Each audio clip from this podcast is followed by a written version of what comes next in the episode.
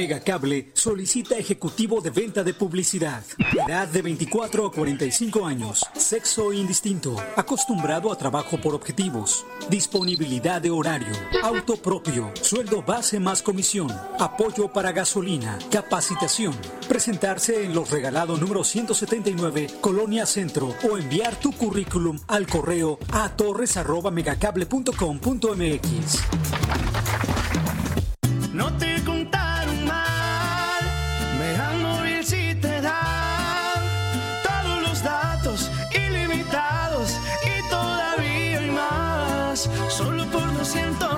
200 pesos sin perder mi línea, tengo cobertura en cualquier esquina.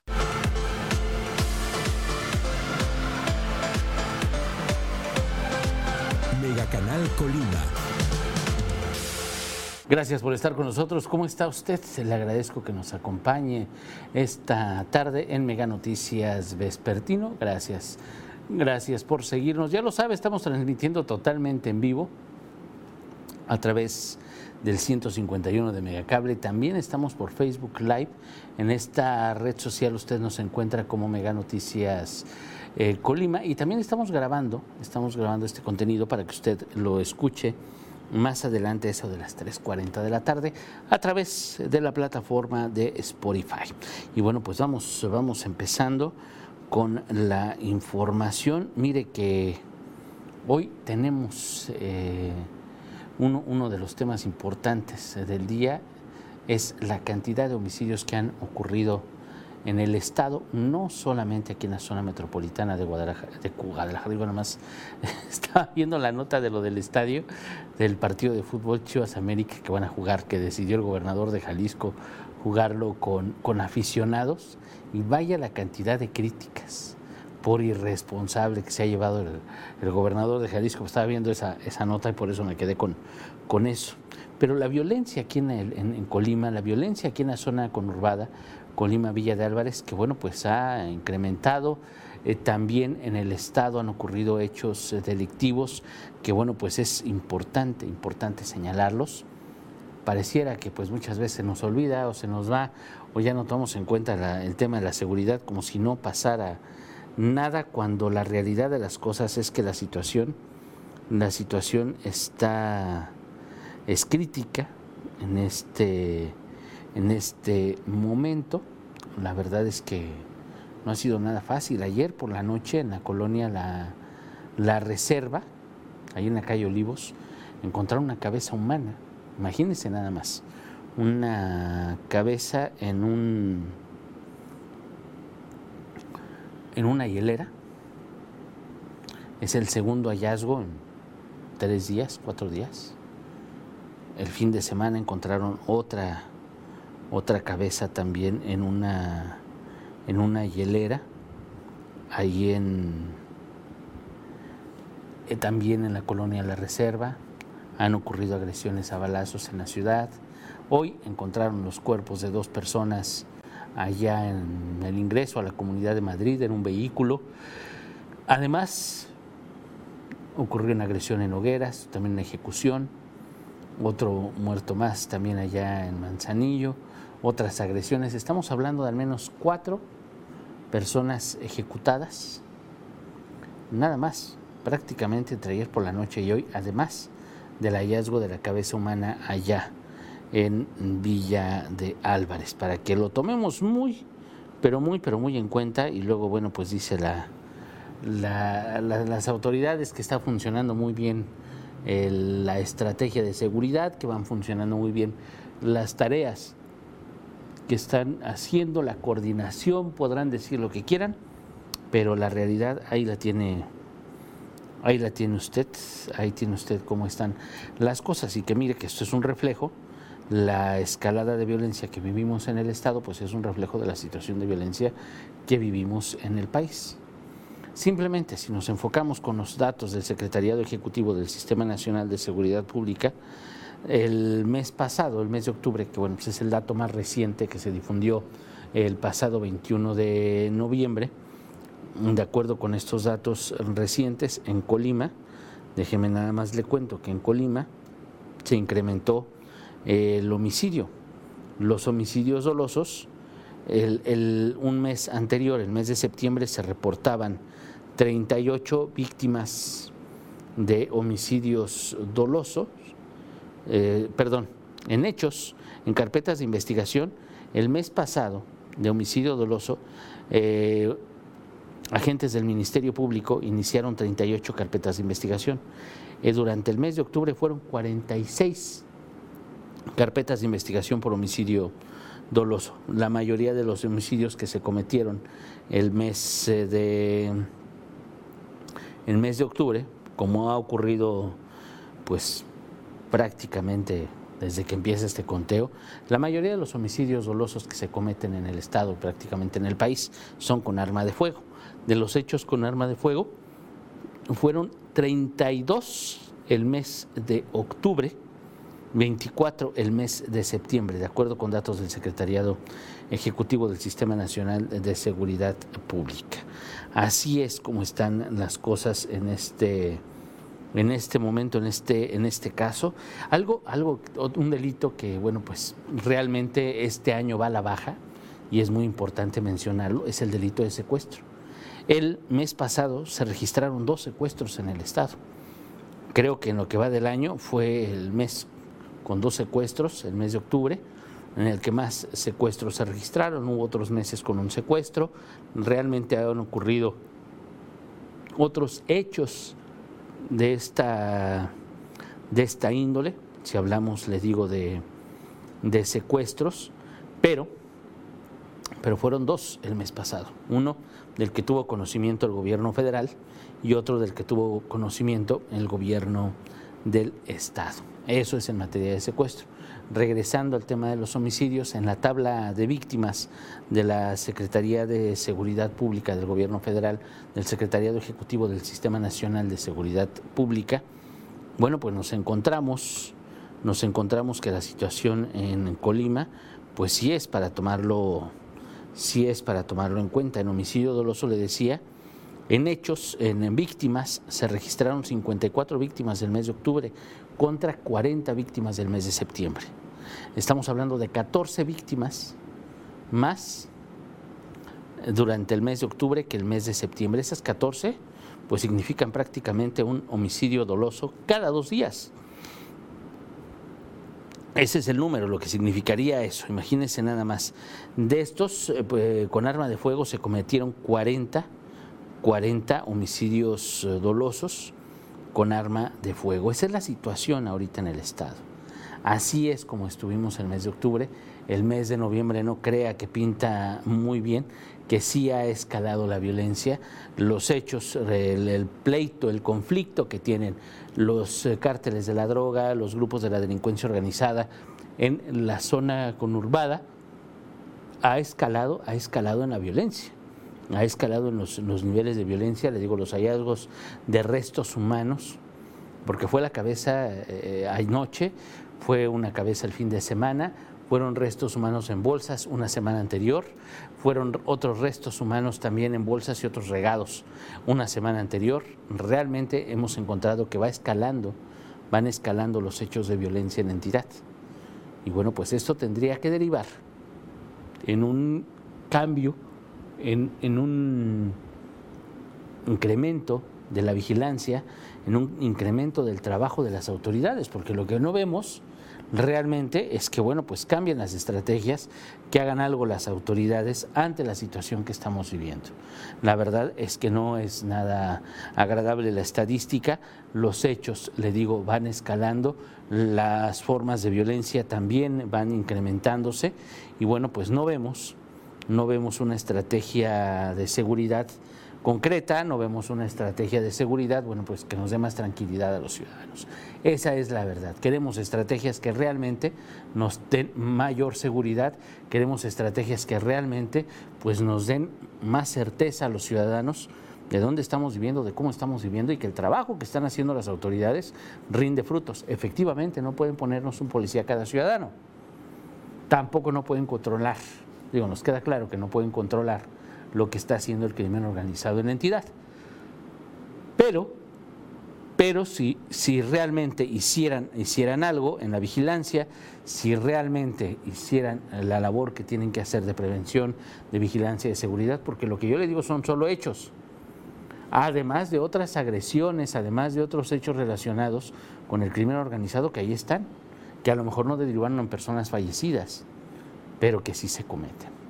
Entonces, es lo que están haciendo el crimen organizado. Ellos están peleando por las calles, están peleando la plaza y la autoridad. Esa es la pregunta, ¿eh? ¿Y la autoridad? Total, que de todo esto le vamos a platicar. Hoy por la noche le va a platicar mi compañera Dinora Aguirre Villalpando. Otro tema que también vamos a abordar hoy por la noche es eh, del Ecopark. Hoy es martes, el jueves. El jueves eh, citaron eh, diputados, citarán a, a, comparecer, a platicar con el director de Ecopark, el zoológico, zoológico de aquí de Colima. ¿Qué le van a preguntar? ¿De qué quieren platicar? Mire, es bien sencillo, el maltrato a los animales. No sé si usted se fijó, no sé si usted se fijó hoy por la mañana, el corte informativo de mi compañero Manuel Pozos nos presentaba la situación en la parte posterior de Coparc, donde están las, rejas estas de tubos, donde viven las personas. Simplemente es una calle. Los vecinos les dan de comer a los antílopes Obviamente los vecinos no conocen la dieta de los antílopes y les dan tortilla, les dan pan. El otro día usted veía en, en, Mega Noticias las fotografías de un antílope eh, lesionado en un ojo, con una herida en un ojo, seguramente con un pleito con otro antílope. Pero espéreme, no, no, no, no tendría por qué ser así. Ya la, la herida, platicábamos con vecinos, pues ya estaba mal, ya se le está infectando. Y el zoológico, bien, gracias. Ahí tiene usted la imagen de hoy, de la mañana, de, de, mi compañero Juan San Miguel. Eh, él es, fue con, con Manuel, fueron allí a Ecopark precisamente a platicar con los vecinos, la situación que ellos ven desde el exterior, que ellos observan desde el exterior y bueno, pues con la impotencia que se quedan porque bueno, pues los animales están ahí. Ahí es la, la, la, parte posterior del, del zoológico y ahí están los animales, ahí se juntan. ¿Por qué crees que se juntan ahí? Cuando ven que, que alguien se acerca. Bueno, pues ellos se juntan ahí porque les van a dar de comer. Imagínense qué control tiene el zoológico de los animales, qué control tiene el zoológico sobre los animales. Pues ahí tiene mi compañero Manuel Pozos y obviamente pues el antílope ahí esperando que le den su bocado, ¿no? Y esa es, esa es la verdad, el, parque ahorita está cerrado pero no por eso van a dejar de darle mantenimiento, no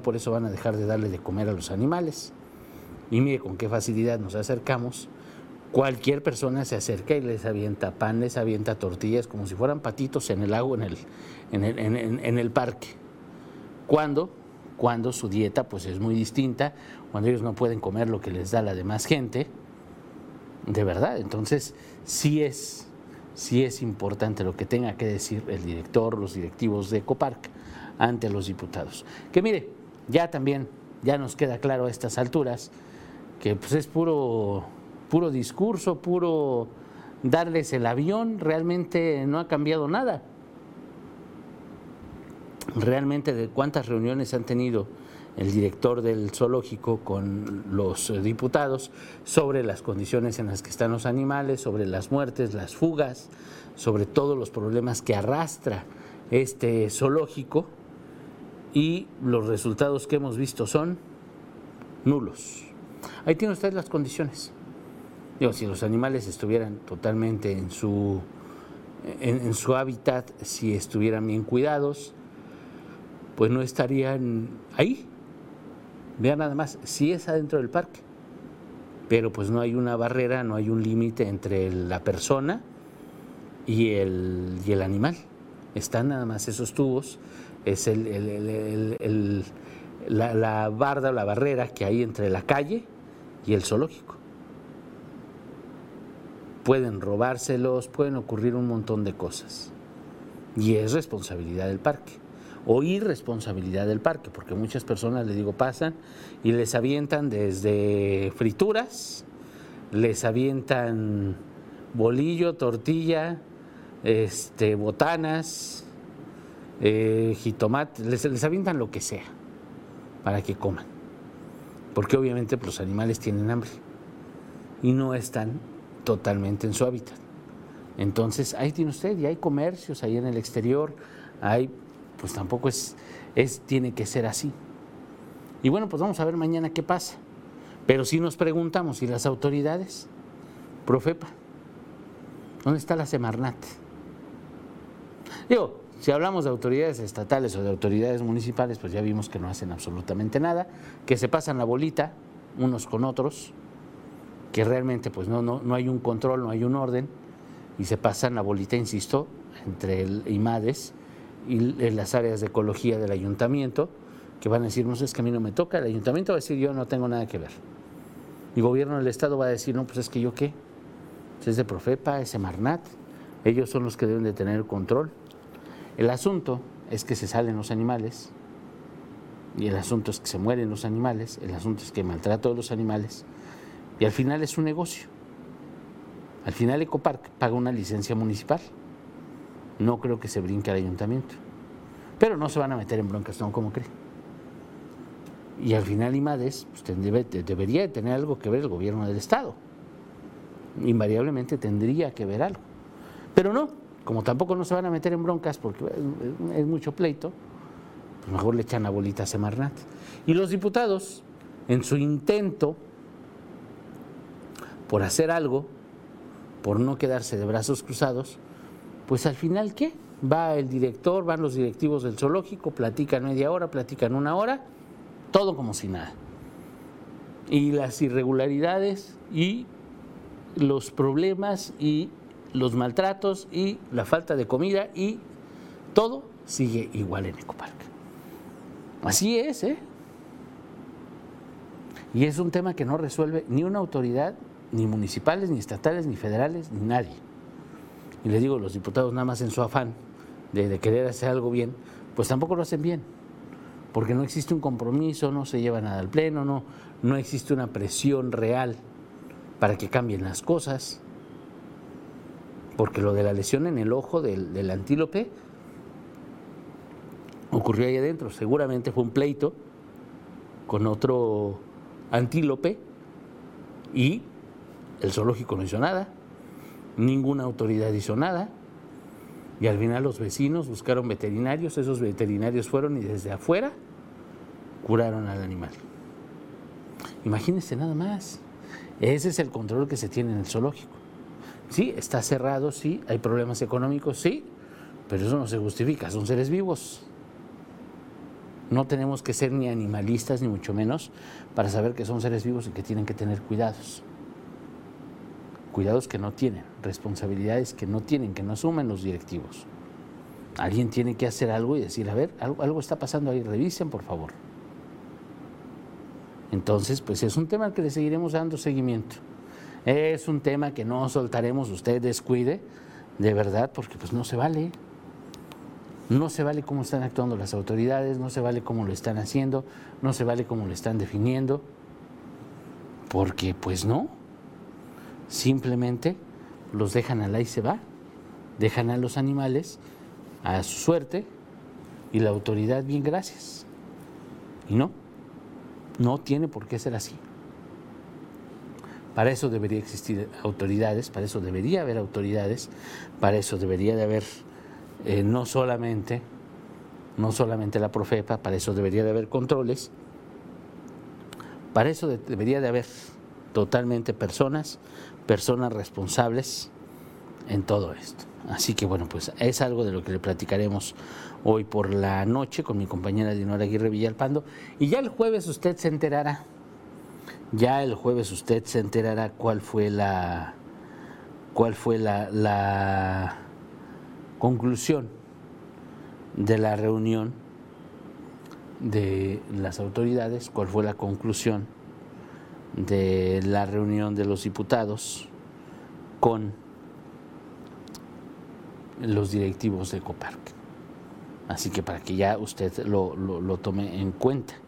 Pero bueno, a eso ya le platicaremos hoy por la noche y el jueves ya veremos qué tal está la comparecencia, si es que va si es que va el director o va algún directivo de los de Ecopark.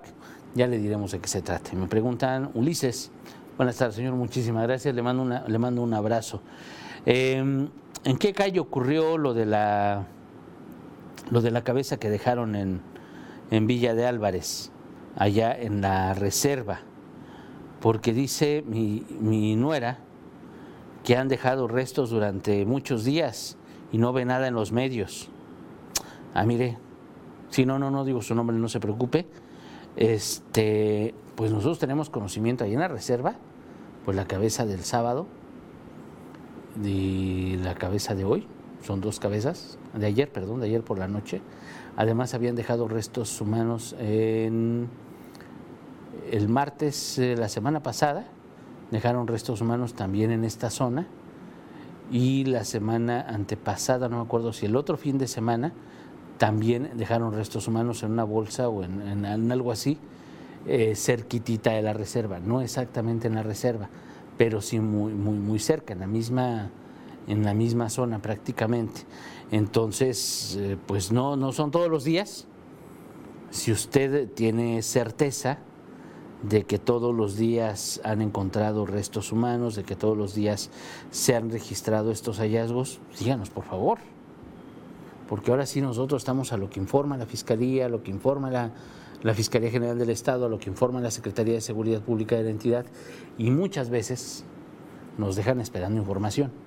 ¿Para qué le voy a mentir? Muchas veces no informan, muchas veces se hacen de la vista gorda, muchas veces no dicen nada entonces tenemos que preguntar a municipales, a estatales, directamente a los policías, a los mandos, porque de otra manera pues van a mantener en oculta, oculta la información. Vamos a preguntar cuántos hallazgos se han registrado desde hace dos semanas hasta la noche de ayer o hasta el día de hoy, no sabemos, para tener un poco más certeza. Le digo, lo que pasa es que si preguntamos todos los días, todos los días que nos enteramos de algo, si preguntamos a la autoridad, preguntamos a la Fiscalía, preguntamos a la Secretaría de Seguridad, les preguntamos a todos cuántos son, cuál es la situación, qué nos pueden decir. Sabemos, está de más decirle, pero le comento para, para que se dé cuenta también la autoridad, sabemos que hay información que no se puede revelar. Sabemos que hay información delicada que pone en riesgo una investigación, sabemos que hay datos importantísimos en una indagatoria que no puede informar la autoridad. Eso lo sabemos de antemano. Y no queremos que nos den las líneas de investigación y que pongan en riesgo las indagatorias con información que no debe revelarse. Pero sí hay información pública.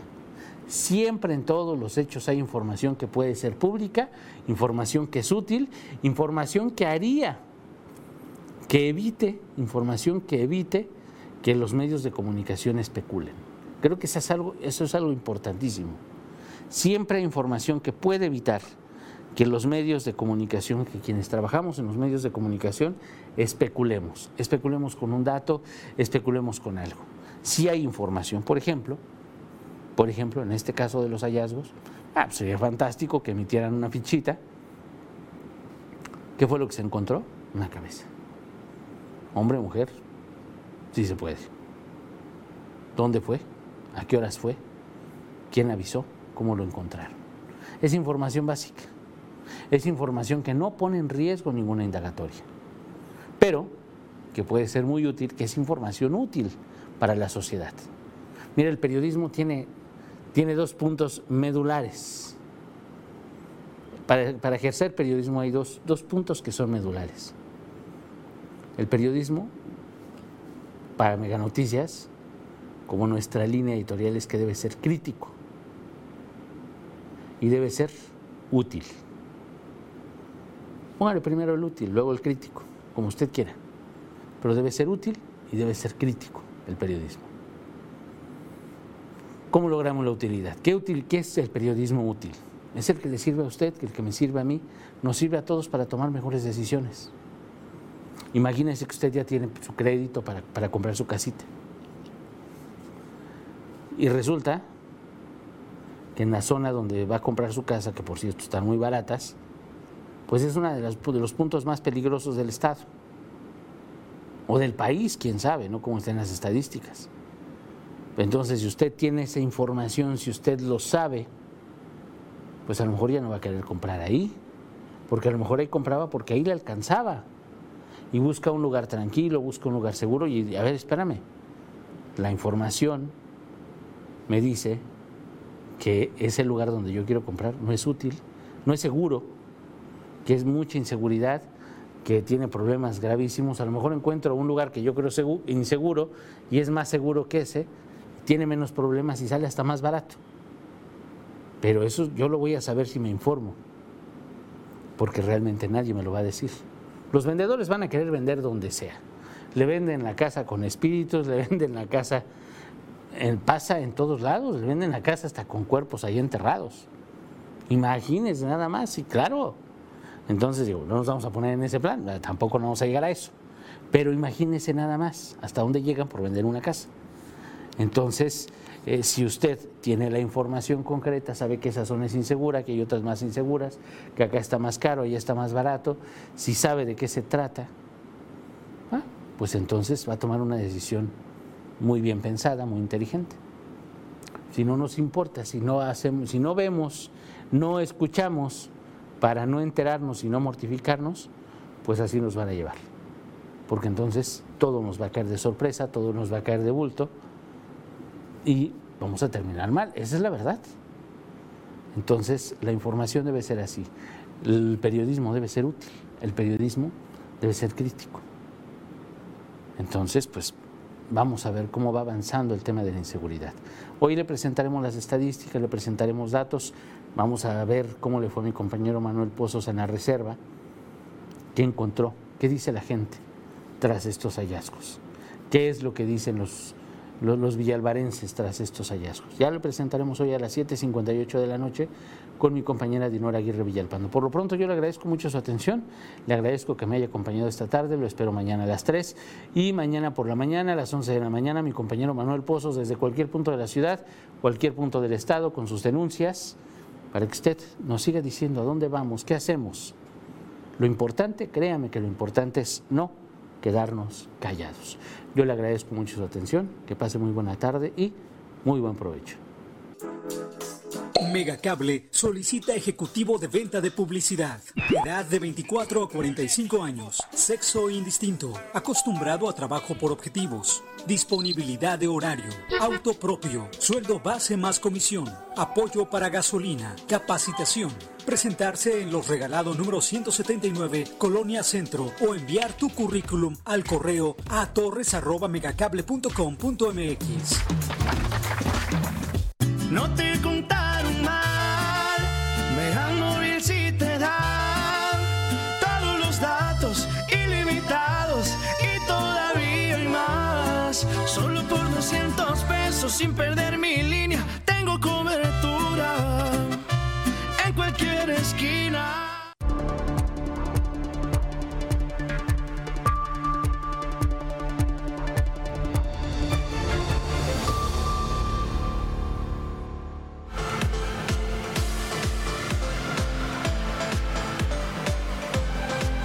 Mega Canal Colima